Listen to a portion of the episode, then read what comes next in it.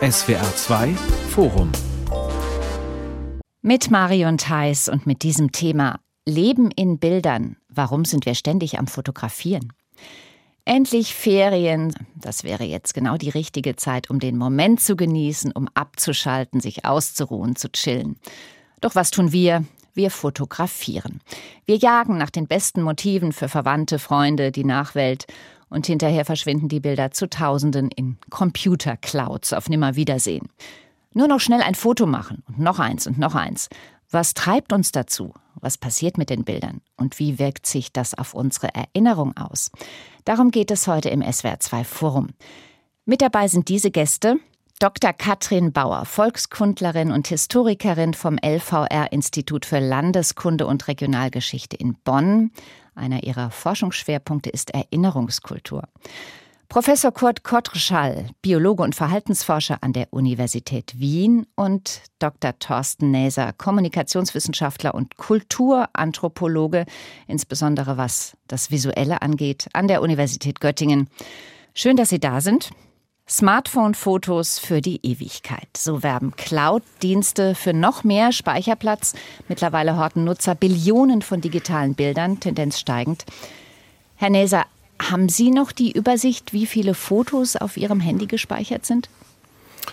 Um ehrlich zu sein, nicht. Es sind, äh, glaube ich, weit weniger als die, äh, wenn man so einen Durchschnitt bilden würde von dieser horrenden Zahl, die Sie genannt haben.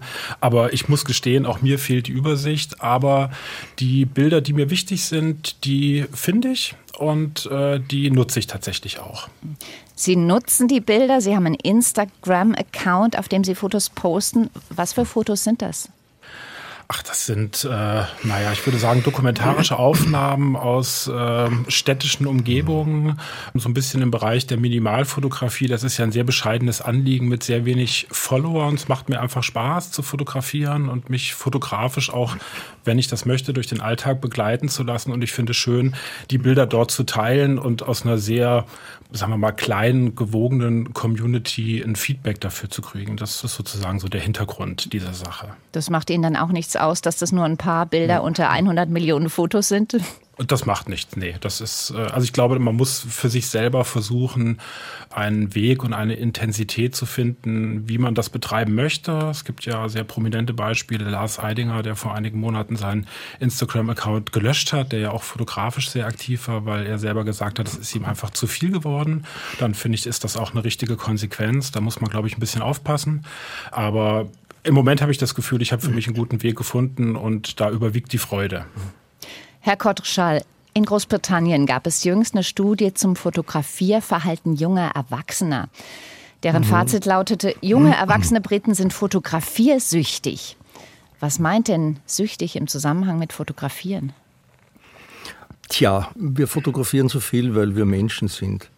Das heißt, die Smartphone-Technologie hat sozusagen eine, äh, in eine sensorische und kognitive Nische eingeschlagen, ohne dass das die Industrie wahrscheinlich so perzipiert hat. Heute haben zwei Drittel der Menschheit Smartphones und sie benutzen sie natürlich nicht nur zum Telefonieren, sondern vor allem zum Fotografieren äh, und wie der Herr Kollege es bereits angetönt hat, äh, auch zum Teilen, also die soziale Funktion die ist im Smartphone sozusagen eingebaut. Und wenn man fotografiert, kann man natürlich auch leicht fotografiersüchtig werden. Und das Suchpotenzial ist besonders groß, wenn man die Fotos dann auch teilt. Nicht? Also auch wieder im Zusammenhang mit unserem extrem sozialen Wesen. Mhm. Süchtig heißt das dann tatsächlich auch, dass man mhm. mehr knipst, als dass man wirklich lebt oder erlebt? Ich gehe davon aus, dass man beim Knipsen schon daran denkt, äh, an wen man das Foto schickt. Nicht? Leute stellen sich ja weltweit auf Fotos äh, vor wichtigen Sehenswürdigkeiten dar, mit wichtigen Personen äh, oder schlicht und einfach in, in positiven sozialen Situationen. Und da hat man schon im Kopf, mit wem man das teilen möchte, wo man es hinstellen möchte. Ich bin selber widerstrebend, aber doch seit kurzem auf Facebook, weil an sich äh, mir das Geschäftsmodell nicht wirklich behagt. Und ich habe mich schon dabei erwischt, erwischt, wie ich unverhältnismäßig viel Zeit dafür aufwende, nachzudenken, was habe ich denn jetzt gepostet, mhm. was für Foto könnte ich dazustellen. Und ich denke, es ist äh, sicher keine Übertreibung, dass viele Leute Foto- und teilsüchtig werden. Frau Bauer, Kommen Sie ohne Facebook aus oder sind Sie auch suchtgefährdet? Ich bin tatsächlich nicht suchtgefährdet. Ich habe zwar so einen Facebook-Account, aber stelle da eigentlich äh, keine privaten Fotos von mir rein. Dafür mache ich was anderes. Wir haben ein Archiv der Alltagskulturen, für das ich fotografiere und stelle somit eben doch auch dann wieder Fotos öffentlich, die irgendwie für die Nachwelt erhaltenswert erscheinen. Aber ähm, so meine ganz privaten Fotos, da wege ich schon gut ab. Was ich möchte, dass andere sehen, was irgendwie nur für mich oder meine Familie oder Freunde Freunde bestimmt ist. Mhm. Aber natürlich hat auch die Fotografie oder das, was ich fotografiere, immer einen Adressat. Und die Alltagsbilder, die Sie machen, um das nochmal klarzustellen, das ist für Ihre Arbeit, für Ihr Forschungsprojekt, ne? Genau, das ist für die Arbeit, für das Forschungsprojekt, ähm, wobei das auch ähm, Alltagsszenen sein können. Da sind Menschen drauf, da sind auch Fotos von Dingen, die ich persönlich erlebt habe, ähm, die aber trotzdem eben Teil unserer Alltagskultur sind und damit wichtig und erhaltenswert. Mhm. Und wie oft holen Sie beispielsweise im Urlaub das Smartphone raus, wenn Sie privat unterwegs sind, um Bilder zu machen? Ja, da erwische ich mich tatsächlich, dass das ähm, öfter geschieht, als ich auch möchte. Ich hatte gestern noch eine Diskussion mit meinem Mann, der mir erzählt hat, dass er die ersten Schritte unserer Tochter eigentlich nicht live erlebt hat, weil er sofort, als sie angefangen ist zu laufen, sein Smartphone gezückt hat und dann einen kleinen Film gedreht hat. Also auch hier wird es tatsächlich schwierig, äh, dann den Moment zu genießen und das äh, Handy einfach mal beiseite zu legen. Warum wir ständig fotografieren und die Bilder dann mit dem Rest der Welt teilen, Herr Kottreschall, Sie forschen zu mhm. dieser Frage nach Kriterien der Evolutionslehre. Na gut, ähm, es ist ja so, dass Menschen nicht beliebig daherkommen, sondern mit ganz bestimmten Bedürfnissen und mit einer ganz bestimmten psychischen Konstruktion geboren werden. Wir benutzen äh, ganz massiv unsere Komponenten des sozialen Gehirns. Das ist unseres Wissens die erste umfassende Konzeptarbeit zur Fotografie aus der Perspektive der menschlichen Natur. Können Sie sagen, inwiefern uns Fotografieren beim Überleben mhm. hilft? Naja, das ist ein bisschen eine heikle Geschichte. Wir kennen die sozialen Mechanismen sehr gut, die uns zum Fotografieren treiben, die uns motivieren, Fotos äh, mit anderen zu teilen. Aber was man sieht natürlich, ist, äh, dass Fotografieren und Fotos eine immense Funktion haben im Bereich Partner, Partnerpflege, Partnerfindung, auch Pornografie. Das sind Bereiche, die sozusagen unsere ganzen tiefen Ebenen des Menschseins mit einschließen. Im Bereich der Werbung um Partner hat es heute eindeutig Funktionen, die es früher nicht gehabt hat. Also um sich selber gut darzustellen, sich und seine. Um sich selber gut darzustellen, um, um Partner zu finden. Also alles das, was äh, in der Evolution wichtig ist, leben wir eigentlich, nämlich Partner finden und im Prinzip so tun, als würden wir Nachkommen zeugen. All das leben wir ja äh, sozusagen in der Fotografie auch aus. Also wir, wir knipsen ja nicht nur cool Gebäude etc., sondern wenn Sie sich anschauen, was Leute weltweit, was weltweit so fotografieren, fotografiert wird, dann äh, sind soziale Themen ganz, ganz weit vorne. Dann mhm. kommen vielleicht noch die Katzen. Also es ist Selbstdarstellung, meistens eine positive Selbstdarstellung natürlich. Ich gehe mal davon aus, dass Menschen, äh, die das Pech haben, in einer Depression zu sitzen, keine große Lust haben zu fotografieren und zu teilen. Mhm. Aber das finde ich ganz, ganz interessant, was Sie da gerade ansprechen, weil ich, ich äh, stimme dazu. Ich glaube, Fotos dienen auch immer dazu, soziale Gruppen zu stabilisieren. Wenn wir ein bisschen irgendwie genau. in die genau. Vergangenheit mhm. zurückgucken, das Fotoalbum, das analoge Fotoalbum, was irgendwie das ganze 20. Jahrhundert hinweg ja das Alltagsleben im Grunde genommen ganzer Generationen bestimmt hat, das ist natürlich ein ganz klares Medium, was ähm, mhm. dazu dient, innerfamiliären Zusammenhalt zu ähm, stiften und äh, Narrative weiterzugeben. Die Fotoalben werden gemeinsam angeguckt. Es wird an die Fotos werden Erinnerungen ganz stark gekoppelt. Es äh, geht im Grunde genommen nicht mehr darum, was auf dem Foto zu sehen ist, sondern es geht um die Geschichte, die daran geknüpft ist und die erzählt wird. Und die wird weitergetragen. Man spricht da von so einer Intergenerationalität von ungefähr drei Generationen, die sozusagen mhm. so ein Narrativ überdauert und dann bricht es ab. Das ist natürlich jetzt durch die ähm, digitale Fotografie hat sich das ganz stark verändert. Und da können wir wahrscheinlich, müssen wir mal gucken, vielleicht in ein paar Jahrzehnten, wie sich da dieses Moment mhm. der Stabilisierung von Gemeinschaft äh, verändert. Ich, ich, wollte nur zustimmen, also Fotos und Fotografieren dienen natürlich äh, ähnlich wie Sprache zum Herstellen eines sozialen Bandes einerseits, aber auch zum Abgrenzen gegen die anderen. Nicht? Ich möchte ein bisschen widersprechen, dass die digitale Fotografie in der Beziehung so wahnsinnig viel ändert, weil ich sehe in unserem Umfeld, dass äh, Leute generell für bestimmte Ereignisse dann Fotobücher machen. Das heißt, sie das drucken, drucken das aus und dann haben wir sozusagen in, der, in, in unserem Bücherschrank Fotobücher von allem und jeden und die schauen wir dann wieder genauso an wie die alten Fotoalben. Da haben Sie, haben Sie recht und das ist auch das Spannende, was da genau ausgewählt wird, was in diese Fotoalben dann genau. kommt. Ähm, genau, und das ja. unterscheidet sich tatsächlich gar nicht so sehr von diesen analogen Fotoalben. Herr Neser, Sie sind ja Experte, was visuelle Kulturanthropologie angeht. Können Sie sagen oder kann man sagen, bei welchen Gelegenheiten oder Anlässen besonders fotografiert wird? Na, also die Anlässe sind äh, traditionellerweise besondere Feste oder Feierlichkeiten im Jahreslauf, aber natürlich auch in einem Leben. Über die Kinder, das Aufwachsen der Kinder haben wir schon gesprochen, Geburtstage, Hochzeiten, Konfirmationen sind natürlich traditionellerweise alles ähm, Gelegenheiten, zu denen fotografiert wird, mhm. weil sie eben als besonders festhaltenswert erachtet werden. Hinzu kommen Urlaube natürlich als Auszeiten aus dem Alltag, so werden sie zumindest begriffen. Ja, aber zunehmend werden natürlich die Situationen auch kleinteiliger durch diese Narration vom Selbst, die ja durch die sozialen Medien stark angeregt werden, findet natürlich sozusagen eine sehr kleinschrittige Dokumentation des eigenen Alltags statt. Und insofern kann auch schon der Weg zur Bus oder der Weg zur U-Bahn äh, ein Ereignis sein, was unter Umständen fotografieren oder filmenswert ist. Also es braucht schon einen bestimmten Impuls, damit man zur Kamera oder zum Smartphone greift, oder? Das würde ich in jedem Fall sagen. Die Impulse können natürlich sehr, sehr vielfältig sein, ähm, je nach Interessenslage.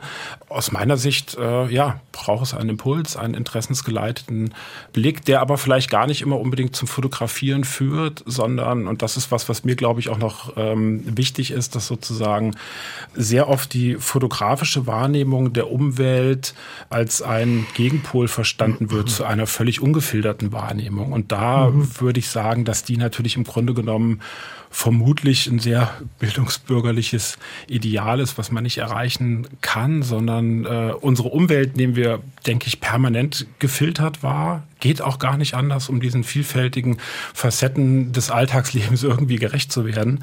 Und ähm, die fotografische Warnung ist eben eine davon, die ich gar nicht als besser oder schlechter bezeichnen würde, sondern eben einfach als anders. Heißt das auch, dass äh, verschiedene Menschen aus verschiedenen Gruppen anders fotografieren? Also junge, alte, Frauen, Männer, arme, reiche, anders und auch mehr oder weniger? Absolut, absolut. Also es gibt äh, sozusagen aus den 60er, 70er Jahren äh, vom französischen Soziologen Pierre Bourdieu eine große Studie, der das Fotografieverhalten in Frankreich untersucht hat und der ganz klar aufzeigt, wie unterschiedliche soziale Milieus sehr unterschiedlich mit dem Medium Fotografie umgehen. Einmal in der betrachtenden Weise, aber auch in der selbstfotografierenden Weise. Das reicht von sogenannten Saisonkonformisten, also etwa so, wie ich sie eben beschrieben habe, die zu Geburtstagen oder Feiern äh, zum Teil auch sehr ambitioniert ambitioniert fotografieren, mhm. bis hin zu einer sehr gebildeten Oberschicht, die sehr abschätzig auf das Medium Fotografie guckt. Einmal als Teil des Kunstmarktes, aber die auch selber nie, oder nie will ich nicht sagen, sehr weniger ausgeprägt zur ähm, Kamera gegriffen hätten. Das sieht man auch heute noch, dass bestimmte Motive, mhm. bestimmte Posen, bestimmten Generationen vielleicht auch vorbehalten sind. Das hängt klar vom Alter, vom sozialen Geschlecht, von äh, dem sozialen Milieu ab. Und es wird sicherlich noch andere Kategorien geben, die das bestimmen und ausdifferenzieren. Im Moment fotografieren die Jungen vor allen Dingen sehr viel. Das liegt natürlich auch mit daran, dass die die Smartphones haben. Wie ist das mit Männern und Frauen? Sind die Frauen eher die Fotografiererinnen, weil sie die soziale Funktion da nutzen, weiterschicken, Status stellen? Also wenn man historisch zurückguckt, waren vor allem Dingen die Männer die Fotografen. Also die, die ersten Fotoapparate sind so ja Anfang des 20. Jahrhunderts, Ende des 19. Jahrhunderts wurden die für eine breitere Bevölkerungsschicht sozusagen handhabbar und kaufbar. In den 20er Jahren waren es dann tatsächlich vor allem Männer, weil das natürlich auch etwas Technisches ist, was irgendwie ähm, auch eher Männern zugeschrieben wurde. Das hat ja auch was mit gesellschaftlichen Werten zu tun, die irgendwie transportiert wurden und der ja bürgerliche Mann mit seiner Kamera Kamera, der dann ähm, eben draußen fotografiert hat, meistens eben draußen, weil äh, die Technik dann doch noch nicht so gut war, dass man auch Innenaufnahmen qualitätsvoll herstellen konnte. Also früher eher der Mann. Sie haben natürlich völlig recht. Fotografie war, war nie eine breite Angelegenheit des Volkes sozusagen, sondern war immer eine sehr elitäre Angelegenheit, auch noch zur Zeit, als man sich äh, digitale Fotoapparate kaufen konnte. Äh, explodiert ist die Geschichte erst mit dem Smartphone und zwar weltweit und ich denke nicht, dass es da einen großen Geschlechterunterschied gibt im Gebrauch. In den Inhalten durchaus. Und zum Herrn Meser möchte ich sagen, es gibt natürlich die unterschiedlichsten Motive, Fotos zu machen, aber letztlich äh, im Hintergrund steht immer der soziale Aspekt um sich mit der Welt auseinanderzusetzen, um sich sozusagen mit der Welt in Beziehung zu setzen. Und Fotografie ist immer auch Aneignung dieser Welt. Viele Leute auf der Welt, äh, vor allem solche mit einem noch stark animistischen Hintergrund, lassen sich immer noch nicht gern fotografieren, weil im Hintergrund steht immer noch ein bisschen die Angst, mit einem Foto gewinnt der Fremde vielleicht ein bisschen Kontrolle über meine Seele oder kommt sie mir abhanden.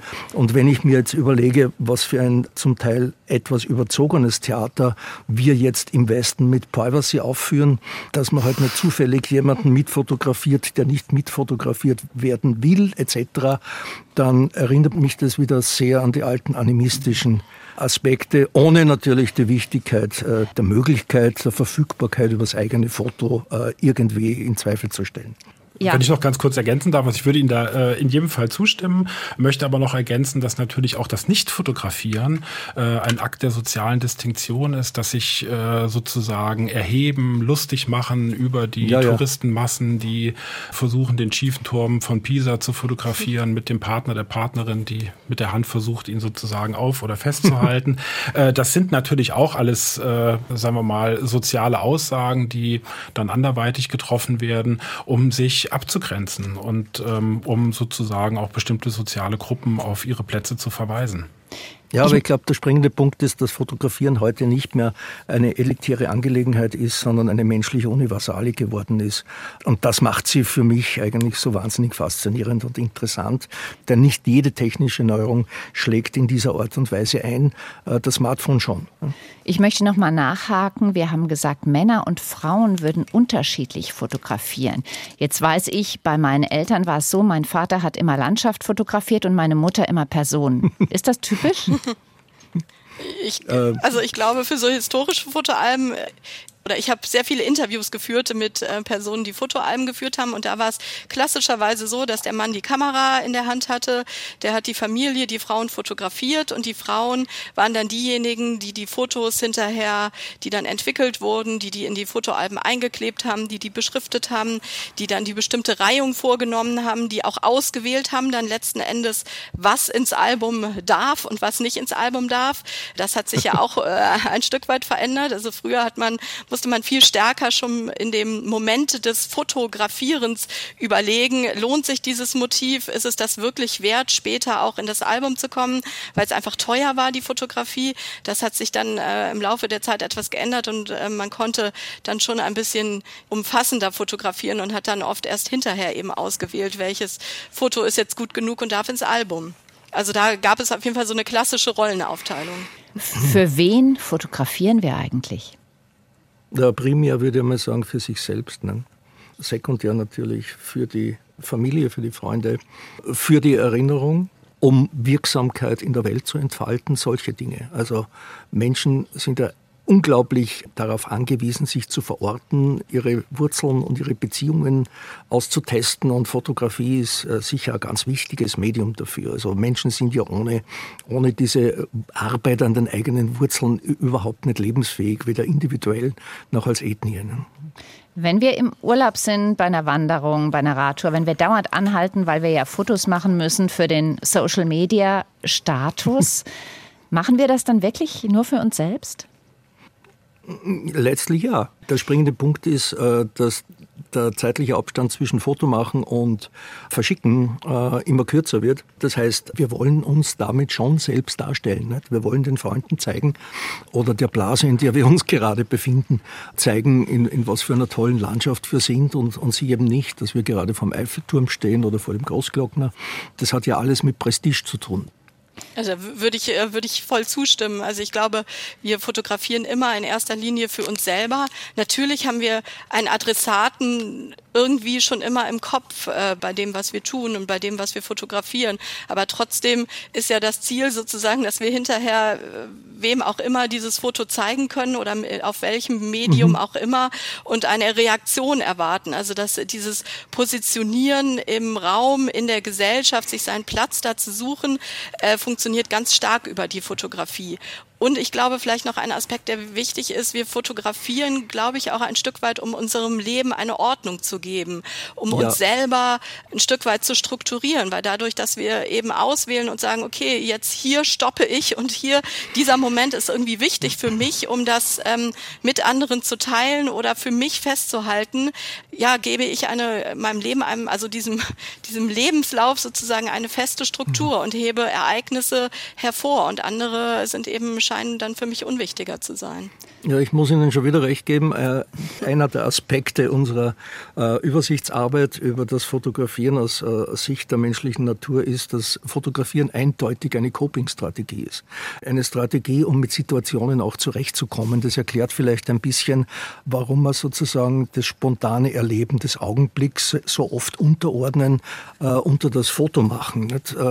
Ich weiß nicht, ob Ihnen schon aufgefallen ist, aber wenn Sie mit einem Flugzeug starten oder landen, dann können Sie jene Leute Leute, die wirklich Flugangst haben, daran erkennen, also viele von denen, dass sie am Fenster sitzen und wie verrückt äh, fotografieren aus dem Fenster, was ja an sich sinnlos ist, weil, weil, weil man da eh nichts sieht. Nicht? Äh, also Fotos zu machen, um mit der Situation ins Klare zu kommen, um sich selber da irgendwie einzuordnen, auch um mein Gott, die, die Schulanfangsfotos des Sohnes haben ja auch immer so ambivalente, oder der Tochter haben immer so ambivalente Aspekte. Nicht?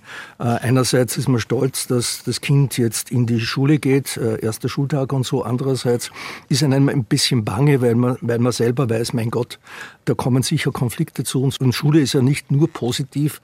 Und um das ein bisschen in den Griff zu bekommen, Dabei hilft natürlich die Fotografie. Also wir fotografieren, um unser Leben zu bewältigen, um es zu strukturieren. Welche Rolle spielt denn aber beim Dauerfotografieren dann doch der Aspekt, dass dadurch das, das wahre Leben oder das echte Gefühl ein bisschen auf der Strecke bleibt? Also ich hatte das ja ähm, vorhin schon mal sozusagen angedeutet.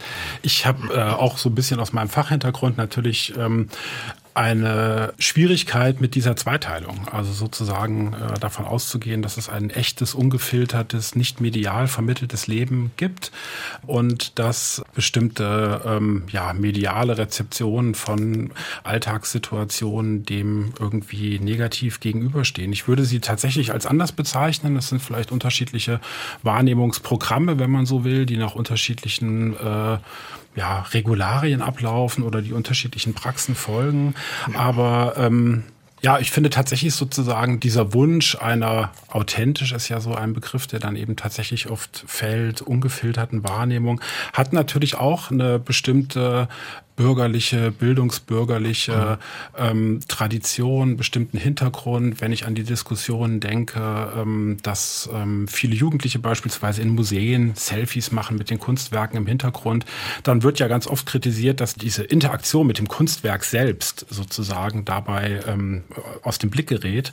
Und äh, daraus spricht natürlich auch eine bestimmte Wertschätzung dieser speziellen Form, sehr traditionellen Form von, von Kunst, sehr äh, traditionellen traditionelles Kunstverständnis, was da eben auch drin steckt, auch eine Hochachtung vor dieser Bildungseinrichtung Museum und diese ganzen Konnotationen sind natürlich in dieser Anklage enthalten und ich denke, dessen sollten wir uns bewusst sein, dass die Kritik an der Fotografie oder an der fotografischen Erfassung auch immer Gründe hat. Und auch immer ähm, sozusagen nicht im luftleeren Raum steht, auch wenn sie als eine sehr normativ vorgetragene Kritik oft versucht, diese Gründe zu verschleiern. Wenn man genauer hinguckt, merkt man schon auch, aus welcher Richtung und mit welchen Ängsten besetzt diese ähm, Aussagen dann auch vorgetragen werden. Spielt nicht auch eine Rolle, dass man sich kreativ verwirklichen kann beim Fotografieren und auch bei dem, was man hinterher mit den Bildern macht, wie man sie bearbeitet, zusammenstellt?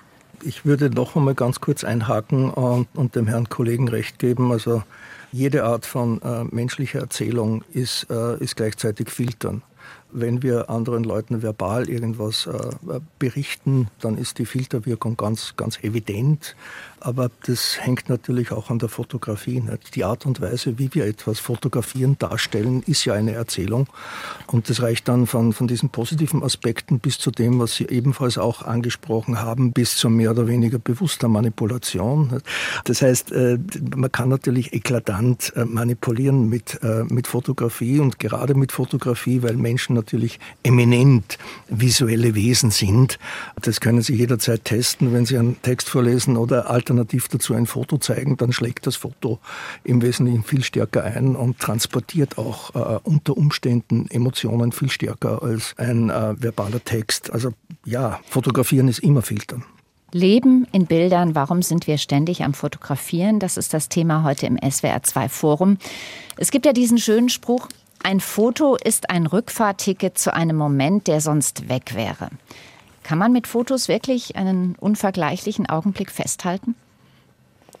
Ich glaube, mit den Narrationen, die um das äh, Foto dann gesponnen werden. Also das Foto dient im Grunde genommen nur in Anführungsstrichen oder eigentlich nicht in, also nicht nur, sondern ähm, als Auslöser für etwas, für Emotionen, für Gefühle, die in dieses Foto eingeschrieben sind. Es geht uns gar nicht eigentlich um, um das Bild oder das Motiv unbedingt, was auf dem Bild zu sehen ist. Ich habe ganz viele Interviews geführt äh, mit Personen, habe mit den Fotoalben angeguckt und es wurde nie über dieses Bild erzählt. Es wurde vielleicht gesagt, ach, das ist der Onkel Dieter, der hier zu sehen ist und daran wurde eine Geschichte angeguckt gekoppelt. Und diese Geschichte, da sind wir vielleicht wieder am Anfang äh, der Sendung, was wir am Anfang gesprochen haben, dient natürlich ganz stark dazu, diese soziale Gruppe herzustellen. Und diese Geschichte können nur diejenigen erzählen, die tatsächlich bei diesem Ereignis dabei waren oder die Geschichte so oft gehört haben, dass sie tradiert wird. Genau. Jetzt ist das Foto von Onkel Dieter eins äh, unter Milliarden. Google sagt, die meisten der Bilder, die auf seiner Cloud gespeichert sind, die werden nie mehr angesehen. Fördert diese Bilderflut nicht eher das Vergessen als das Erinnern? Äh, ich glaube, es geht doch um jene Fotos, äh, die wir wieder rausholen. Nicht um die Millionen von Fotos, die wir drinnen lassen. Äh, die Millionen oder die Milliarden von Fotos, die da herumschwirren und nie wieder angesehen werden, sind vielleicht Zeugen verpasster Gelegenheiten, Situationen live zu erleben, weil man dabei fotografiert hat. Aber es zählen doch wirklich jene Fotos, die man sieht. Und ich wäre auch ein bisschen konservativer. Fotos dienen nicht nur auch in Familienalben als Anhaltspunkte für, für Narrative über den Onkel Dieter, sondern man sieht, wie, wie der Onkel angezogen war. Ich sehe selber, wie ich als Vierjähriger äh, ein Faschingskostüm anhatte. Daran hätte ich mich nicht mehr erinnert. Das heißt, Fotos, äh, so sozial ihre Funktion ist, aber sie haben immer auch dokumentarische Funktion. Das heißt, die äh, Fotos sind einfach unglaublich vielschichtig und dessen sollte man sich auch bewusst sein. Ne? Brauchen wir Fotos, um uns erinnern zu können? Hilft das? Ja. Es ja. hilft unglaublich. Wir haben das jetzt zum Beispiel gesehen bei der Flutkatastrophe im Ahrtal ähm, oder überhaupt in Krisensituationen, äh, in Katastrophen, wo plötzlich ähm, die Erinnerungen weg sind, weil alle Fotoalben, alle Fotos, ähm, alles ist weg. Und das ist äh, für die Menschen eine unglaubliche Leerstelle, die da ist. Es gab eine schöne Aktion in Erftstadt, wo ein äh, Fotostudio oder ich, ich glaube die Presse oder ich äh, weiß es nicht dazu aufgerufen hat, dass man Familienfotos nachstellen kann für ähm, Opfer der Flut, die eben alles verloren oh. haben, nichts mehr mhm. haben. Also wo quasi versucht wird, ähm, dieses Erinnern, was äh, eigentlich über Fotos funktioniert, irgendwie nachzustellen. Ob das funktioniert, zweifle ich ein bisschen an, aber ich fand, das hat sehr deutlich gemacht, welchen Wert Fotos und Fotoalben für uns haben. Darf ich da was nachfragen? Machen Sie ruhig erst. Nein, ich wollte nur kurz nachfragen, ob Sie bei der Analyse der Beziehungen zu Fotoalben auch gemerkt haben, dass, ähm, mein Gott, äh, jede Familie hat unterschiedliche Teile, väterlicherseits, mütterlicherseits etc. Und in unterschiedlichen Teilen von Familien werden, wird unterschiedlich stark fotografiert oder die Kultur unterschiedlich stark gepflogen, Familienalben Alben zu führen. Ist Ihnen schon aufgefallen, dass äh, Teile von Familien, wo man in der Vergangenheit in den letzten 20, 40, 60 Jahren kaum dokumentiert hat, dass man über die viel weniger weiß? Ja, das ist auf jeden Fall so. Was wir zum Beispiel ja überhaupt nicht haben, sind ähm, Fotoalben von äh, Migranten. Das fehlt. Oh das oh ja. ist eine, eine riesige Leerstelle. Da wissen wir im Prinzip, also ich, ich weiß nicht, Thorsten Neser, vielleicht äh, wissen Sie da was. Äh, ich glaube, es gibt kein Forschungsprojekt oder auch in den Archiven ist da sehr, sehr wenig zu finden. Also ähm, auch da sind wir wieder beim Anfang mit den sozialen Gruppen, dass äh, soziale Gruppen eben auch unterschiedlich äh, fotografieren, unterschiedlich damit umgehen. Aber mhm. ja. Also ich weiß da leider auch nicht zu, passt aber vielleicht zu der Ergänzung, die ich noch vornehmen wollte, weil natürlich gerade, wir sprechen ja auch immer über das Smartphone für ähm, Geflüchtete, für Migration, das äh, Smartphone natürlich in vielerlei Hinsichten ein ganz wichtiges äh, technologisches Artefakt geworden ist. Und da ja auch Sachen fotografiert werden, aber tatsächlich ja weniger, um sich an äh, diese Situation zu erinnern, sondern die vielleicht auch einen juristischen Beweischarakter haben, wenn es darum geht, bestimmte ähm, Asyl Beweggründe anerkennen zu lassen. Und äh, das verweist natürlich nochmal ähm, auf einen Punkt, der mir noch wichtig erscheint im Zusammenhang, ist Erinnerung ohne Fotografie möglich? Sehr wohl mhm. natürlich, weil wir, und das hatten wir ja vorher auch sozusagen, ähm, der Blick, also das Visuelle im Zusammenspiel auch mit anderem sensorischen Erleben natürlich ständig auch Bilder produziert, Gedächtnisbilder, ob sie fotografisch festgehalten werden oder nicht. Und es gibt ja in der Geschichte, und das wird natürlich auch so weitergehen, sehr viele elementare Krisensituationen, in denen Menschen nicht fotografieren konnten durften mhm. und die trotzdem natürlich für die eigene Biografie, für die Biografie ganzer äh, sozialer Gruppen und weit darüber hinaus derart einschneidend sind und äh, wo mhm. sehr starke Erinnerungen vorliegen. Also das äh, ist natürlich insofern Erinnerung ohne Fotografie ist, äh, ist möglich und sie ist auch da. Eine Kollegin von mir hat zur Hamburger Sturmflut geforscht und ähm, das ist eine Situation, in der sicherlich nicht viel fotografiert wurde. Trotzdem sind die Erinnerungen äh, sehr lebendig, sehr abrufbar und die Leute sind auch in der Lage, diese Erinnerungsbilder auch verbal jederzeit wieder aufzurufen. Äh, wenn, wenn das mit einer ganz starken Emotion verbunden ist. Aber im Wesentlichen, äh, die starke Verbreitung des Smartphones äh, ermöglicht ja auch Dokumentation. Sie haben Migranten erwähnt. Ich denke an den Krieg in der Ukraine. Wüssten wir viel über die Menschenrechtsverletzungen der Russen, wenn die Akteure am, am, am Boden nicht alle ein Smartphone bei sich hätten? Also ich denke, sozusagen Fotografie und ein Smartphone gehört heute fast in den Dunstkreis der, der Menschenrechte. Jetzt haben wir heutzutage eine Flut an Bildern. Wir haben schon gesagt, auf den Clouds von Google und anderen ist der Speicherplatz voll, ist inzwischen sogar begrenzt. Wer Fotos sammelt, Unmengen sammelt und sie aufbewahren will, muss sogar dafür bezahlen, was vielen auch ein paar Euro im Monat wert ist. Da bleibt aber das Mengenproblem. Wie fühlt sich das an, wenn wir die Kontrolle über unseren ausgelagerten Fotoerinnerungsspeicher verlieren, weil wir einfach nicht mehr wissen, wo sie sind, die Bilder, die wir ja jetzt doch gerne vielleicht in einem Album gesammelt hätten? Ich glaube, da kann man sehr unterschiedliche Gefühle zu entwickeln. Äh, ich selbst hatte auch mal das Vorhaben, ein ganz analoges Album anzulegen, Fotos auszudrucken und, zu, und, und einzukleben. Das hat äh, konnte ich nicht verwirklichen, ähm, aber ähm, das ist vielleicht einfach eine Frage des Akzeptierens und genauso eben auch äh, zu akzeptieren. Und da ist natürlich ein großes Problem damit verbunden, selbst wenn ich äh, meine Cloud oder meine äh, Festplatte akribisch führe, ist nicht gesagt, dass ich die Dateien in 10, 15 Jahren mir noch anschauen kann. Wie sich das technologisch weiterentwickelt, ist einfach sozusagen nicht abzusehen. Und ich glaube, dass damit auch eine gewisse, gewisses Arrangement auch einhergeht, dass nicht alles verfügbar sein wird jederzeit. Und dass es da einfach einen großen Überschuss gibt, der, ja, der sich wahrscheinlich auch nicht erhalten lässt. Ja, es war früher auch so. Nicht? Wir haben ja mehr fotografiert, als wir dann sozusagen als Dias gerahmt haben. Nur damals hat uns die, die Endlichkeit des physischen Films äh, diszipliniert. Nicht? Wenn man nur 36 Aufnahmen zur Verfügung hat, dann überlegt man sich, was man fotografiert. Diese Beschränkung ist heute weggefallen. Und mein Gott, ob ich jetzt 1000 oder 10.000 oder 100.000 Aufnahmen von mir, meiner Aufnahmen in der Cloud habe, ich werde an, an viele noch Erinnerungsspuren haben und ärgere mich, wenn ich sie nicht mehr finde aber viele habe ich, habe ich schlicht und einfach vergessen. Das heißt, es ist völlig bedeutungslos, wie viele Aufnahmen, ob das jetzt Millionen sind, äh, individuelle Leute in der Cloud gespeichert haben. Bedeutend sind ja nur jene, an die wir uns erinnern. Das sind jene, meistens jene, mit denen entsprechende Emotionen verbunden waren, äh, als wir sie anfertigten. Aber die Nachwelt hat ja nichts davon, wenn Sie Ihnen zehntausende Fotos hinterlassen. Die sagt dann eher, alles weg damit, bevor wir anfangen, das durchzuforsten, oder? Ich fotografiere auch nicht für die Nachwelt, sondern für mich. Aber das ist äh, tatsächlich ein Problem, was wir wieder äh, beispielsweise bei uns in unserem Archiv des Alltags haben, dass ähm, wir natürlich diese analoge Fotografie, äh, weiß ich nicht, da war das ein Schuhkarton oder zehn Fotoalben und damit hatten wir quasi das Leben des Menschen mehr oder weniger das Visuelle abgebildet und konnten das mhm. äh, sammeln und bewahren.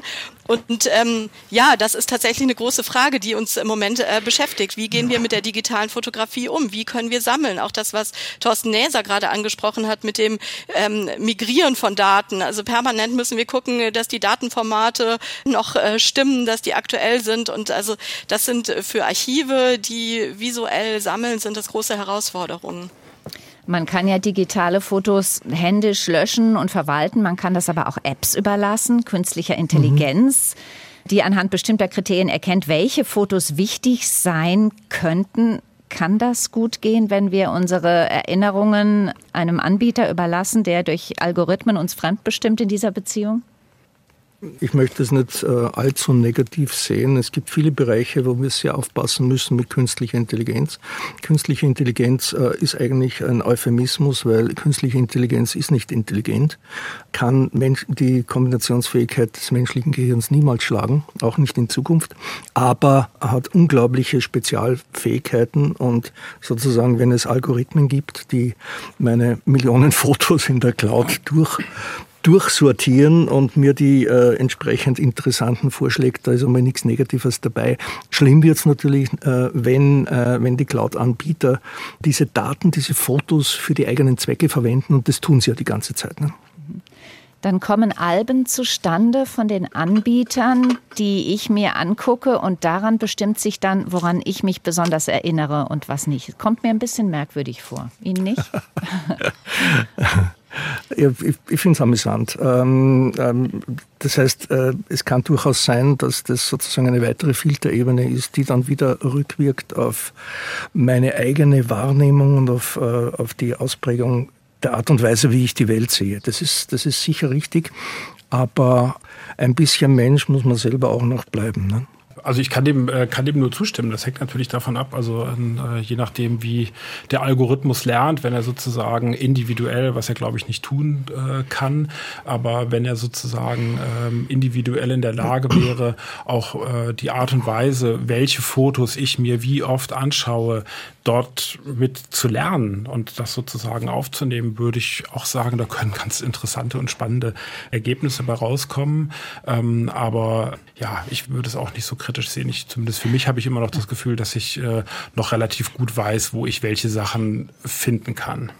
Interessanterweise ist ja bei eBay der Absatz von Artikeln in der Rubrik analoge Kameras in den letzten beiden Jahren um ein Viertel angestiegen. Polaroid und Kodak verzeichnen steigende Verkaufszahlen für Sofortbildkameras. Da werden auch neue auf den Markt gebracht. Wie lässt sich der Trend erklären? Na, ich denke, ein Grund ist sicherlich äh, dieses Gespräch, was wir hier führen, was ja auch viel um digitale Fotografie kreist, ähm, in dem es auch viel natürlich um diese Frage einer ähm, Überlastung geht, bestimmten Mengen nicht mehr Herr zu werden oder sie irgendwie zu handeln. Und die analoge Fotografie verspricht ja durch dieses äh, technologisch definierte Ende von 36, wenn man Glück hatte, waren es auch mal 37 Bilder, diese Beherrschbarkeit. Wenn man genau hinguckt, äh, ist es natürlich natürlich auch ein, auch ein Trugschluss. Und ich denke, dass das zumindest ein Grund ist, der ähm, vielleicht auch diesen Trend in einer gewissen Weise erklärt, wenngleich ich finde, dieses Stichwort der analogen Fotografie auch nochmal deutlich macht, wie ähm, genau wir vielleicht eben auch trennen sollten. Also dieses Fotografie als ein Prozess oder als eine Praxis umfasst ja ganz viele unterschiedliche einzelne Schritte und Aspekte, nicht nur das Foto als Produkt, was ich in die Hand nehmen kann oder an die Wand hängen kann. Und bemerkenswert ist ja gerade, dass beispielsweise bei Instagram oder auch bei anderen ähm, Foto-Social-Media-Communities die äh, analoge Fotografie dann wieder eingescannt wird und natürlich auch digital geteilt wird. So, also das mhm. heißt, analog ist sie nicht durchgängig, sondern ähm, allenfalls sozusagen im Moment ihrer Aufnahme und äh, im wahrscheinlich in der Entwicklung des Films bereits dann kommt wieder digitale Prozess rein. Ich denke auch, dass man die, äh, diese neue analoge Fotografie nicht überschätzen sollte. Es ist letztlich wieder auch ein Instrument, sich hervorzuheben, weil ein Smartphone hat jeder, aber eine neue Polaroid-Kamera eben nicht. Die muss ich mal kaufen und damit muss ich herumlaufen. Hat aber auch den Vorteil, dass ich unmittelbar physisch mit den anwesenden Menschen ähm, ein Foto teilen kann. Also das, das sollte man nicht unterschätzen. Aber im Wesentlichen ist es wieder ein bisschen ein, sozialer Prozess, sich aus der Masse hervorzuheben. Ne? Dem würde ich auch zustimmen. Wir haben vorher, glaube ich, schon mal das Stichwort auch Kreativgesellschaft genannt. Andreas Reckwitz mhm. hat da ja sehr viel zu geforscht. Ich glaube, auch das hat ähm, damit was zu tun, diese Wertigkeit dann wieder von ähm, selbstgemachten, auch diese Fotobücher. Es gibt ja diese Scrapbooks, die auch wieder so eine, ja, im Grunde genommen so ein Retro-Trend ist, sind, wo man dann die Fotos ausdruckt oder wirklich Polaroid-Fotos macht, wo man dann wieder quasi wie früher Eintrittskarten dazu klebt, das noch schön bemalt, schön gestaltet. Und äh, plötzlich hat das eben eine Wertigkeit und nicht mehr das im Drogeriemarkt gedruckte ähm, Fotobuch, wo schon die Masken vorgegeben sind und wo gar nicht so viel von einem selber mehr transportiert wird. Mhm. Frau Bauer, Manche vergleichen unsere Art des Smartphone-Fotografierens mit äh, Fast Food. Sollten wir uns, wie das vielleicht ja auch beim Essen gut ist, ab und zu mal Mäßigung beim Fotografieren auferlegen oder vielleicht sogar Kamerafasten? Ja, ich würde das gar nicht so kritisch sehen. Anscheinend ist ja das Bedürfnis da, dass wir ähm, Momente festhalten und dass wir ähm, Alltag permanent ähm, dokumentieren und ähm, ja auch teilen. Also insofern, solange es uns nicht, nicht schadet, würde ich sagen, ist alles gut. Herr Neser, wie und womit werden wir in 20 Jahren fotografieren? Was glauben Sie?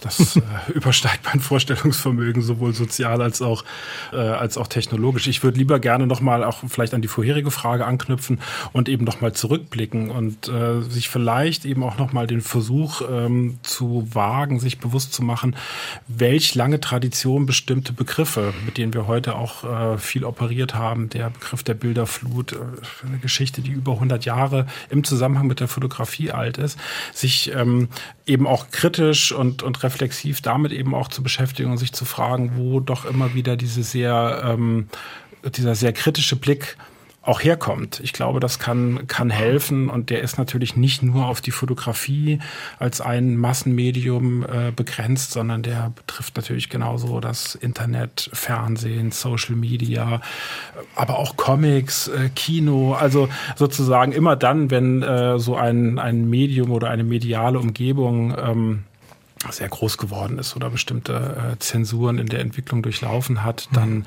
wurden diese Stimmen sehr, sehr laut. Und ich glaube, sich das immer wieder auch ins Gedächtnis zu rufen, hilft, um auch so ein bisschen runterzukühlen in der sehr kritischen Beurteilung. Herr Kotroschal, können Sie sich vorstellen in der Zukunft, dass es einmal reicht, mit den Augen zu blinzeln und es steht ein Foto? Kann sein. Äh, die technischen Möglichkeiten werden sich natürlich weiterentwickeln und zwar in einer Art und Weise, dass sie sich viel besser noch integrieren äh, mit den Möglichkeiten des, des menschlichen Geistes und des Körpers. Aber fotografieren werden wir auf jeden Fall. Wichtig ist nur, und da schließe ich an einer Mese an, dass wir uns individuell eine kritische Distanz zu dem bewahren, was wir allgemein tun, nicht nur zum Fotografieren, um mündige Menschen zu bleiben. Nicht? Diese Fast-Food-Analogie, die Sie gerade gebracht haben, die hat ja was. Nicht? Äh, Fast Food ist leicht verfügbar und was tun wir? Wir nehmen zu viel Salz, zu viel Zucker und zu viel Fett auf. Und ähnlich ist es wahrscheinlich in der frei zugänglichen digitalen Fotografie, in der völligen freien Gestaltbarkeit. Was wir sehen, ist schon quantitativ äh, ein bisschen eine soziale Verkitschung. Und das merkt man vielleicht auch, also ich merke das für mich manchmal individuell, dass ich mir denke, das Foto hättest du eigentlich jetzt nicht an die Familie schicken müssen. Das ist jetzt fast ein bisschen peinlich. So, das ist ja, ist jetzt richtig kitschig. Also wir haben diese Möglichkeiten. Es liegt in der menschlichen Natur, die zu nützen. Wir übertreiben in einer ähnlichen Weise gelegentlich wie beim Fastfood. Aber wie gesagt, solange wir kritische Distanz waren, sehe ich das auch nicht wahnsinnig negativ. Leben in Bildern. Warum sind wir ständig am Fotografieren? Darum ging es heute im SWR2 Forum mit Dr. Katrin Bauer, Volkskundlerin und Historikerin vom LVR Institut für Landeskunde und Regionalgeschichte in Bonn, Professor Kurt Kottreschall, Biologe und Verhaltensforscher an der Universität Wien und Dr. Thorsten Näser, Kulturanthropologe und Kommunikationswissenschaftler an der Universität Göttingen. Danke fürs Mitdiskutieren und danke fürs Zuhören. Am Mikrofon war Marion Theis.